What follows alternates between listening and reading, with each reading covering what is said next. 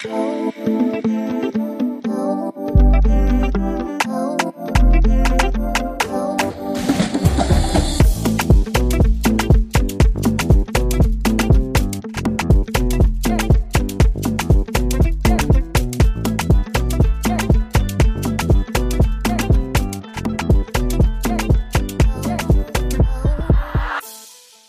willkommen zu dem Podcast für ein besseres Miteinander im Job. Mein Name ist Lunia Hara, ich bin Director Projektmanager bei Diconium, einem Dienstleister für digitale Transformation. In meinem Podcast diskutiere ich mit unterschiedlichen Gästen ein und dieselbe Frage aus unterschiedlichen Perspektiven. Dabei wird mich ein Gespräch immer zu meinem nächsten Gast führen. Mein Ziel ist es immer tiefer in ein Thema einzusteigen und bekomme damit hoffentlich eine immer detailliertere Antwort auf meine Frage. Das heißt, im Gespräch gehen wir auch auf vorige Gespräche ein. Unterstützt werde ich dabei von meinem LinkedIn-Netzwerk. Sie dürfen nämlich mitbestimmen, welchen Schwerpunkt ich für das jeweilige Gespräch setze und geben mir auch Fragen mit. Ihr hört jetzt die erste Staffel und meine Frage ist, Sollen Führungskräfte für Aktivitäten zum Thema Empathie und Diversität belohnt werden? Auf diese Frage bin ich über die LinkedIn Changemaker Kampagne gekommen.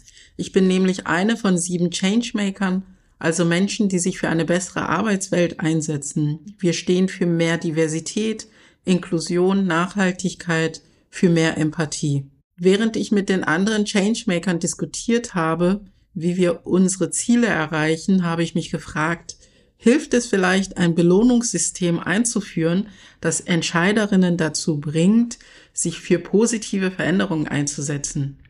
Vielleicht kommen wir mit diesem Anreiz schneller voran. Ich weiß es nicht. Deshalb frage ich Menschen aus meinem Netzwerk, was sie darüber denken und wie es im Alltag eingesetzt werden könnte.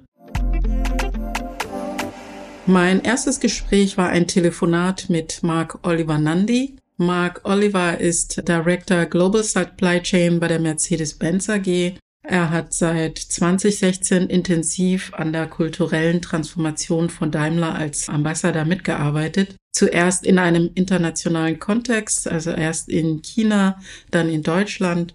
Und was uns zusammengebracht hat, ist eigentlich das Interesse an dem gleichen Thema, nämlich Leadership und Kultur. Darüber haben wir uns auf äh, LinkedIn kennengelernt. Das Gespräch selbst haben wir leider nicht aufgenommen, aber ich gebe euch gerne kurz weiter, was wir damals besprochen haben. Wie gesagt, war das erste Gespräch ein Telefonat und deswegen haben wir es nicht aufgenommen. Aber ich kann euch kurz zusammenfassen, was ich aus unserer Unterhaltung mitgenommen habe. Mark Oliver und ich waren uns schnell einig, dass es sinnvoll sein kann, ein gewünschtes Verhalten mit Anreizen zu fördern. Und dabei hat er mich auf einige Aspekte hingewiesen, auf die ich bei meiner Suche nach einer Lösung achten sollte. Das erste war, das Bonussystem sollte möglichst nicht als Einzelmaßnahme in die Organisation eingeführt werden. Im besten Fall sollte es Teil einer gesamten kulturellen Transformation im Unternehmen sein. Und denkbar wäre zum Beispiel ein 360-Grad-Feedback von äh, Peers, das heißt von anderen Kollegen des Teams und des direkten Vorgesetzten der Führungskraft. So könnte man äh, sicherstellen, dass das System nicht korrumpierbar ist. Dann hatten wir nochmal drüber diskutiert, was so Fragen in dies, dieses äh, Feedbacks sein könnten. Da kam so als Beispiele, ist die Führungskraft empathisch, also handelt sie empathisch, ist sie lernbereit und motiviert andere? Fördert er oder sie agiles Arbeiten und Innovation? Ist er oder sie ergebnisorientiert? Das waren so mögliche Kriterien, die in einem Feedback abgefragt werden könnten. Und dann hat er mich auch nochmal auf einen sehr guten Punkt hingewiesen, dass einige Führungskräfte ja schon nach Antworten suchen, wie sie in einer volatilen Welt erfolgreich sein können oder wie sie Mitarbeiter unter besser unterstützen können. Und ein Bonussystem könnte halt ähm, für diese Führungskräfte auch ein Wegweiser sein. Und diesen Aspekt fand ich besonders gut, weil bei vielen Diskussionen werden die guten Führungskräfte oft nicht erwähnt. Also auch ähm, Führungskräfte, die ihre Schwächen kennen und daran arbeiten, die kommen ähm, oft zu kurz. Und deswegen fand ich diesen Hinweis nochmal sehr wertvoll. Also an dieser Stelle nochmal danke, Marc Oliver, für den Austausch und deine Gedanken. Aus dem Gespräch mit Marc Oliver Nandi habe ich das Thema 360 Grad Feedback mitgenommen und wollte mehr darüber erfahren. Und in diesem Zusammenhang wollte ich wissen, ob es wirklich die richtige Lösung zur Beurteilung von Führungskräften zu ihren Aktivitäten ähm, in Bezug auf Diversität und Empathie ist. Und wenn ja, wie geht man da vor? Deswegen habe ich in meinem Netzwerk äh, nach jemanden gesucht, der oder die sich damit auskennt und er kam auf Dr. Christian Bondorf. Christian Bondorf beschäftigt sich mit Organisationsentwicklung und Entwicklung von Führungskräften in sich verändernden Unternehmen und ähm, dazu gehört auch die Frage nach der Kulturentwicklung, aber für mich interessant der passenden Gestaltung von Belohnungssystemen. Unser Gespräch war zunächst nicht als Podcast gedacht. Ich habe es aber trotzdem aufgezeichnet und stelle es euch zur Verfügung. Ich entschuldige mich aber jetzt schon dafür. Es ist natürlich nicht die gewünschte Podcast-Qualität. Und die Idee aus diesen Gesprächen, einen Podcast zu machen, die kam erst später. Aber ich fand unser Gespräch trotzdem so spannend, dass ich es trotz der schlechten Qualität gerne mit euch teilen möchte. Und damit geht es jetzt schon los mit meiner ersten Folge für Conversations for Change. Aber sag mal äh, ganz kurz zum Intro, wie bist du auf dieses Thema gekommen? Mm, bei den Drehs für die LinkedIn-Kampagne wurde mir spontan die Frage gestellt, was ich in der Arbeitswelt ändern würde. Und äh, diese Frage, die zielt eigentlich auf die Antwort ab, die ich damals gegeben habe oder kann man eher so als ähm, Fortsetzung dessen sehen. Und ich habe mich ähm, nach den Drehs äh, weiter mit der Frage beschäftigt und mich gefragt, ähm, wie man eigentlich sowas löst. Ja, und äh, das ist jetzt gar nicht mein Fachgebiet. Aber ich hatte dann einfach die Idee, mit ex unterschiedlichen Experten aus meinem Netzwerk zu sprechen, um mal zu hören, was äh, deren Meinung einerseits zu der Frage ist und ähm, aber auch, wie man das löst, wenn man es äh, lösen würde.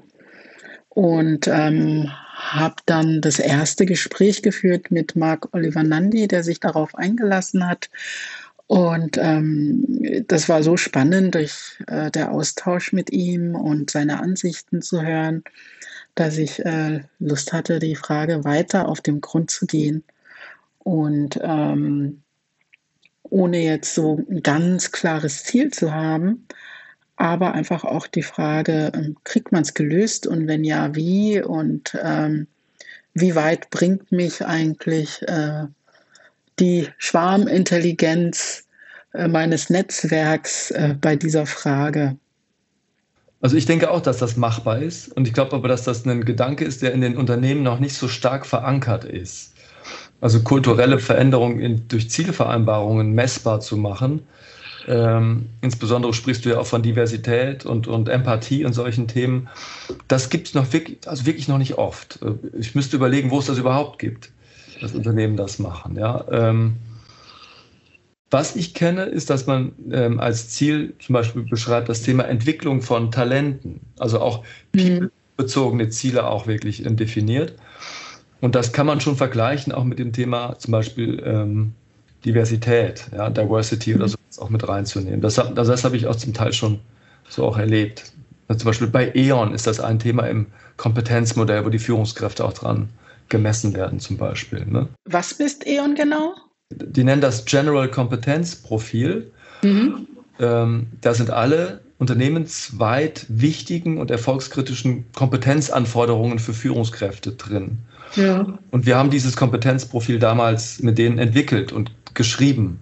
Mhm. Wir haben schon sehr früh gesagt, dass Diversity eine, für Führungskräfte und Manager eine erfolgskritische Kompetenz ist. Also die musst du können oder da musst du halt dementsprechend aufgestellt sein, um überhaupt in diesen Führungskreis aufgenommen zu werden. Das ist ja super spannend. Äh, wie kann ich mir das konkret vorstellen? Also bei die, die haben das so gemacht, also erst, die erste Frage ist ja, naja, also was genau verstehen wir unter Diversity? Hm, ja. Ne? wie, ähm, wie operationalisieren wir das denn überhaupt? Und ähm, für, für, die, das ist jetzt ein paar Jahre her, ich habe es aber noch so ein bisschen im Kopf, hatte mhm. das viel damit zu tun, Akzeptanz von Andersartigkeit. Mhm. Also bin ich als Führungskraft in der Lage, die Andersartigkeit auch von meinen Mitarbeitern zum Beispiel zu akzeptieren. Damit meine ich, wenn die auf eine andere Lösung kommen oder wenn die über einen anderen Weg zu einer Lösung kommen, kann ich mich dann so frei machen und sagen, ja, okay, so hätte ich es jetzt nicht gemacht. Ähm, aber es ist, ist, eine gute Idee, ich akzeptiere das. Ne? Ja. Oder, oder, kann ich akzeptieren, wenn ich total perfektionistisch bin, dass auch vielleicht eine Mitarbeiterin von mir anders unterwegs ist und eine andere Eigenschaft stärker im Vordergrund hat. Ich stelle auch fest, dass bei der Diskussion um Vielfalt es ähm, vorrangig um Gender, Herkunft oder ja, soziale Herkunft geht. Ähm, dabei wird nicht berücksichtigt, dass es per se um die Andersartigkeit von Menschen geht und die Herausforderung, diese zu akzeptieren, anzunehmen und womöglich auch ähm, zunutze zu machen. Und ähm, das ist ein tolles Praxisbeispiel, was du da ansprichst, weil viele Führungskräfte Lösungsansätze, die nicht den ihren entsprechen, ähm, oft als falsch oder schlechter bewerten.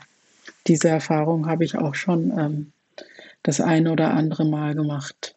Ja, genau. Also das erlebe ich auch, dass genau Diversity oftmals so ja als dann, dann, dann heißt es dann so salopp, ja, äh, das ist denn jetzt die Quotenfrau oder der Quotenmann oder was weiß ich so in diese Richtung.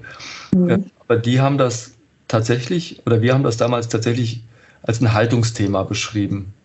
Also was eben nicht diesen, weiß ich nicht, also e-, eben nicht diesen missionarischen Charakter, naja, wir erklären jetzt den anderen, wie es funktionieren hat, sondern dieses wirklich Ergebnis meinungsoffen zu sein. Und das war, also das ist jetzt, das, wo wir gerade drüber sprechen, ist bestimmt fünf Jahre her.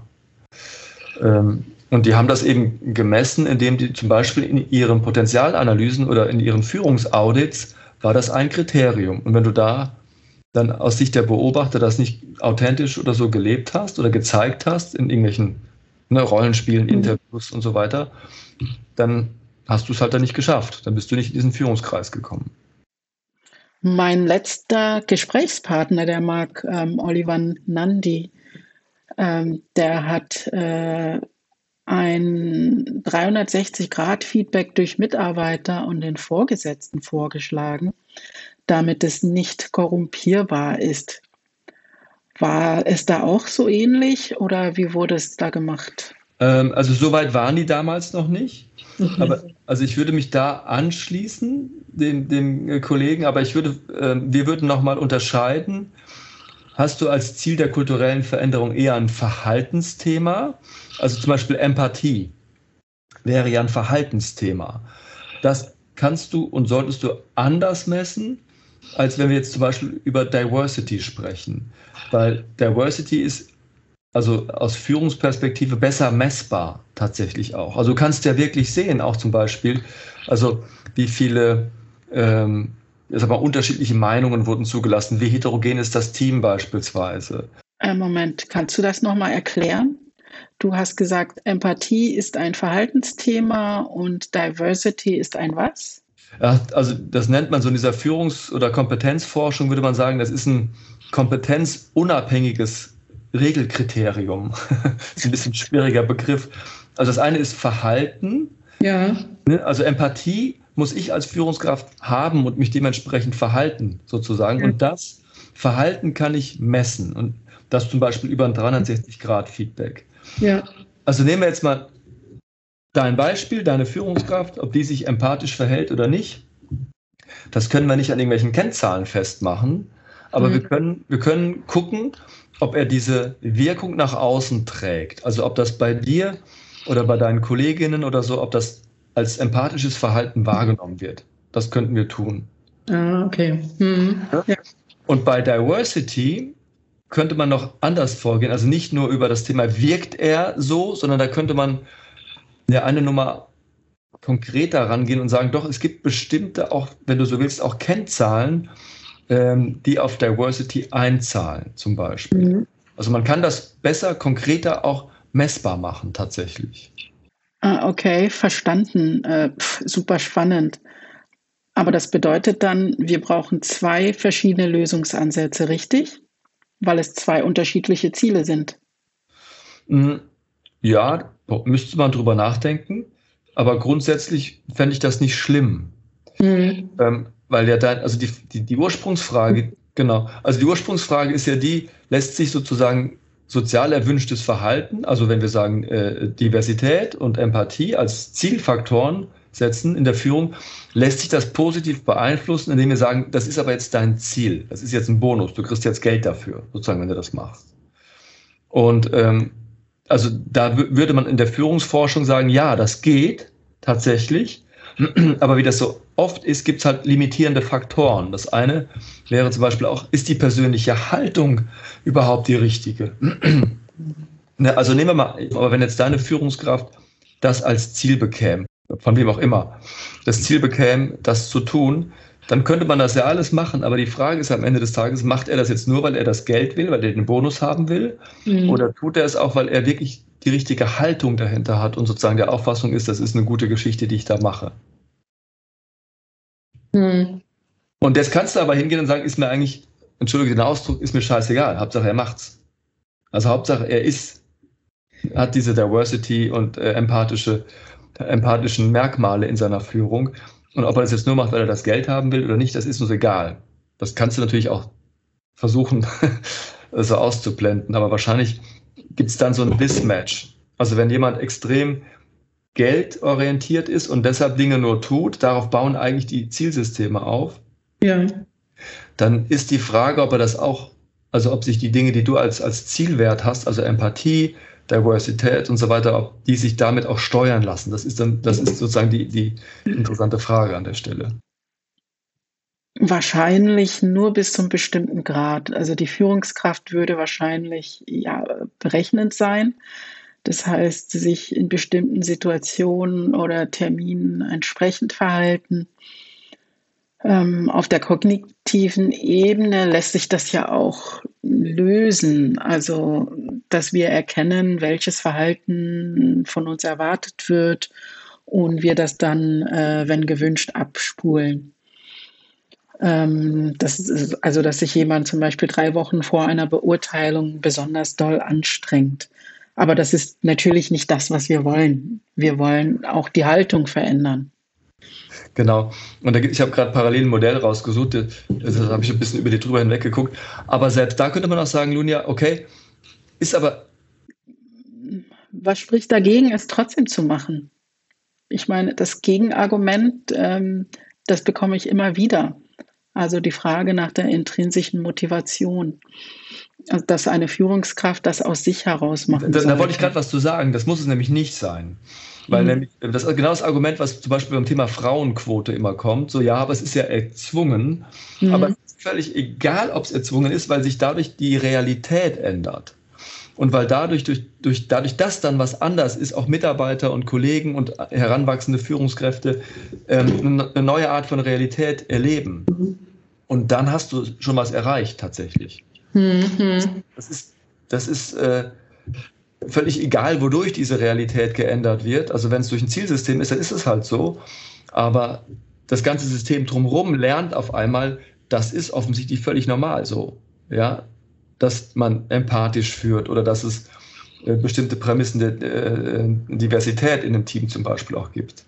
Wenn wir das nicht machen, dann, also, dann ist es kein sozial erlerntes Verhalten sozusagen. Deshalb finde ja. ich, ist die Frauenquote total sinnvoll, um psychologisch in den Köpfen was zu ändern.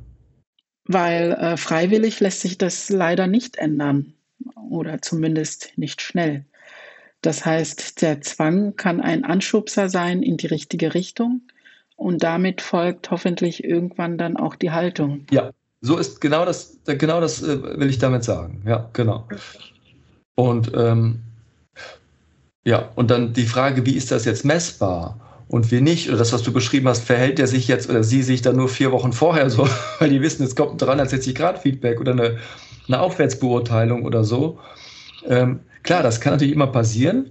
Auf der, auf der anderen Seite, ähm, auch da müsste, würde man jetzt ähm, also arbeitspsychologisch wieder sagen, ist egal, dann verhält sie sich oder er sich eben vier Wochen vorher anders. Aber dadurch lernt das Team auch tatsächlich, ähm, es ist wichtig, dass man sowas hat. Also auch dann ist auch egal, dass das Verhalten über einen Zwang anders wurde. Und es ist so ein bisschen wie Geschwindigkeitsmessung auf der Autobahn. Ja, ähm, wenn du zu schnell fährst und dann geblitzt wirst, dann lernst du irgendwann aber auch, okay, ich sollte vielleicht einfach doch nur 130 fahren, wenn da 130 steht. Ist logisch, wenn da gar nichts stünde, werden daraus bei einigen schnell 140, 50 oder 60 km/h. Im Verkehr hält sich zumindest ein Großteil daran und den Rest, den sieht man irgendwann raus. Also wenn keine Verhaltensänderung erfolgt, indem zum Beispiel der Führerschein weggenommen wird. Genau. Ja. Das ist so. Und das, also man könnte zum Beispiel, also man könnte dem aus dem Weg gehen, wenn man eben nicht sagt, ich mache jetzt die Bewertung nur davon abhängig, was andere Schrägstrich, also Mitarbeiter, Mitarbeiterinnen über diese Person sagen, sondern ich mache es tatsächlich vielleicht fest an bestimmten Kennzahlen. Und ähm, dafür muss ich die Frage aber geklärt haben, wo, wie lässt sich denn äh, ähm, Diversity eigentlich messbar machen tatsächlich oder Empathie? Und das kann man machen, also man kann das mechanisch beschreiben, also mechanisch meine ich, man kann dann Punkte sammeln, die letztlich darauf einzahlen. Und da bist du aber bei dem Punkt, das hängt total davon ab, was haben die für eine Unternehmenskultur? Wie, steht, wie stehen die Meinungsbildner dazu, also der Vorstand, der, die Geschäftsführung? Ähm, wollen die das wirklich haben, zum Beispiel? Ne? Und ähm, lassen die sich darauf ein, so was messbar zu machen?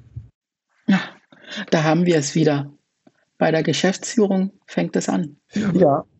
Ähm, ach, da, du, da fangen ganz interessante Diskussionen an. Ich hatte mal eine Diskussion in einem Unternehmen, da ging es um Das war eine, ein, ein Krankenhausverbund, ein ziemlich großer Klinikverbund, die in einer christlichen Trägerschaft waren. Und die haben gesagt, ja, für uns ist das wichtig, dass unsere Führungskräfte sich ähm, in einer gewissen ethisch-moralischen ähm, Grundhaltung verhalten, benehmen, sozusagen. Ne? Mhm.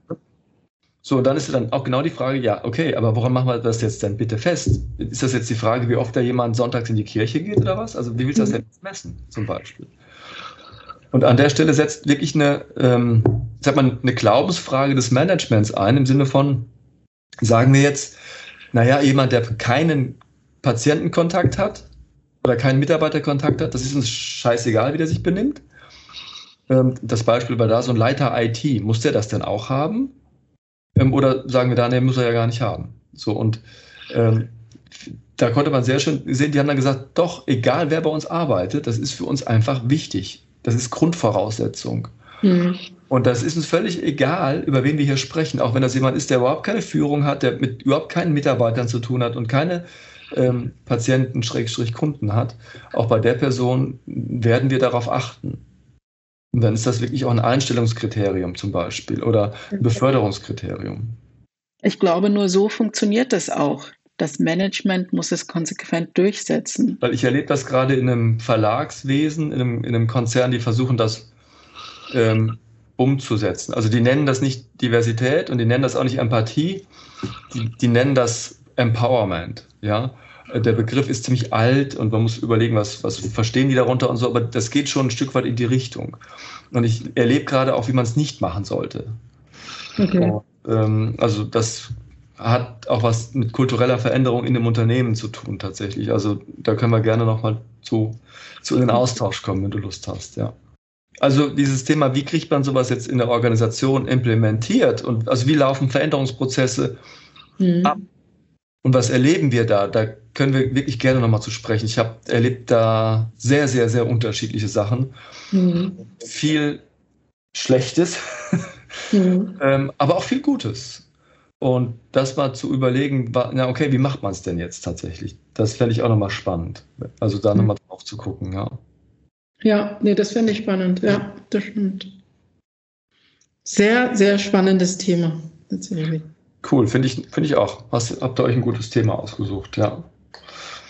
Okay, dann lass uns gerne so weitermachen. Ne? Also wenn du schick mir das zu und wenn du dann doch denkst, komm, über dieses Veränderungsthema oder so kann man da nochmal einsteigen, ähm, melde dich gerne bei mir. Das war mein Gespräch mit Dr. Christian Bondorf. Spannend fand ich in diesem Gespräch den Gedanken, dass ein Bonusprogramm eine Zwischenlösung sein kann. Denn ich werde immer wieder in den Kommentaren mit der Frage nach der intrinsischen Motivation konfrontiert, die ich komplett nachvollziehen kann. Und auch ich bin der Meinung, dass Führungskräfte das eigentlich aus der inneren Haltung heraus tun sollten, sich für Diversität und Empathie einzusetzen. Aber es lohnt sich trotzdem darüber nachzudenken, ob ein Bonussystem eine Zwischenlösung sein kann, äh, wenn es dabei hilft, eine Veränderung herbeizuführen, die später vielleicht in eine Haltung übergeht. Ich hoffe, ihr seid auch in zwei Wochen wieder dabei. Da spreche ich mit dem Futurologen Max Tinius darüber, wie zukunftsorientiert der Ansatz eigentlich ist ja, Führungskräfte für gute Taten hinsichtlich Empathie und Diversität zu belohnen. Mein Name ist Lunja Hara. Schön, dass ihr zugehört habt. Ich freue mich, wenn ihr meinen Podcast abonniert und weiterempfiehlt. Wenn ihr mehr über mich erfahren wollt, dann folgt mir auf LinkedIn oder Instagram. Dort teile ich regelmäßig Beiträge zum Thema empathischen Leadership. Ciao, bis zum nächsten Mal. Der Podcast ist eine Haus 1 Produktion powered by LinkedIn. Die Redaktion machte Melanie Geigenberger, Schnitt und Sounddesign sind von Joscha Grunewald, die Musik ist von JJ da Costa, das Cover gestaltete Lukas Flade. Alle Folgen findet ihr auf den gängigen Podcast-Portalen.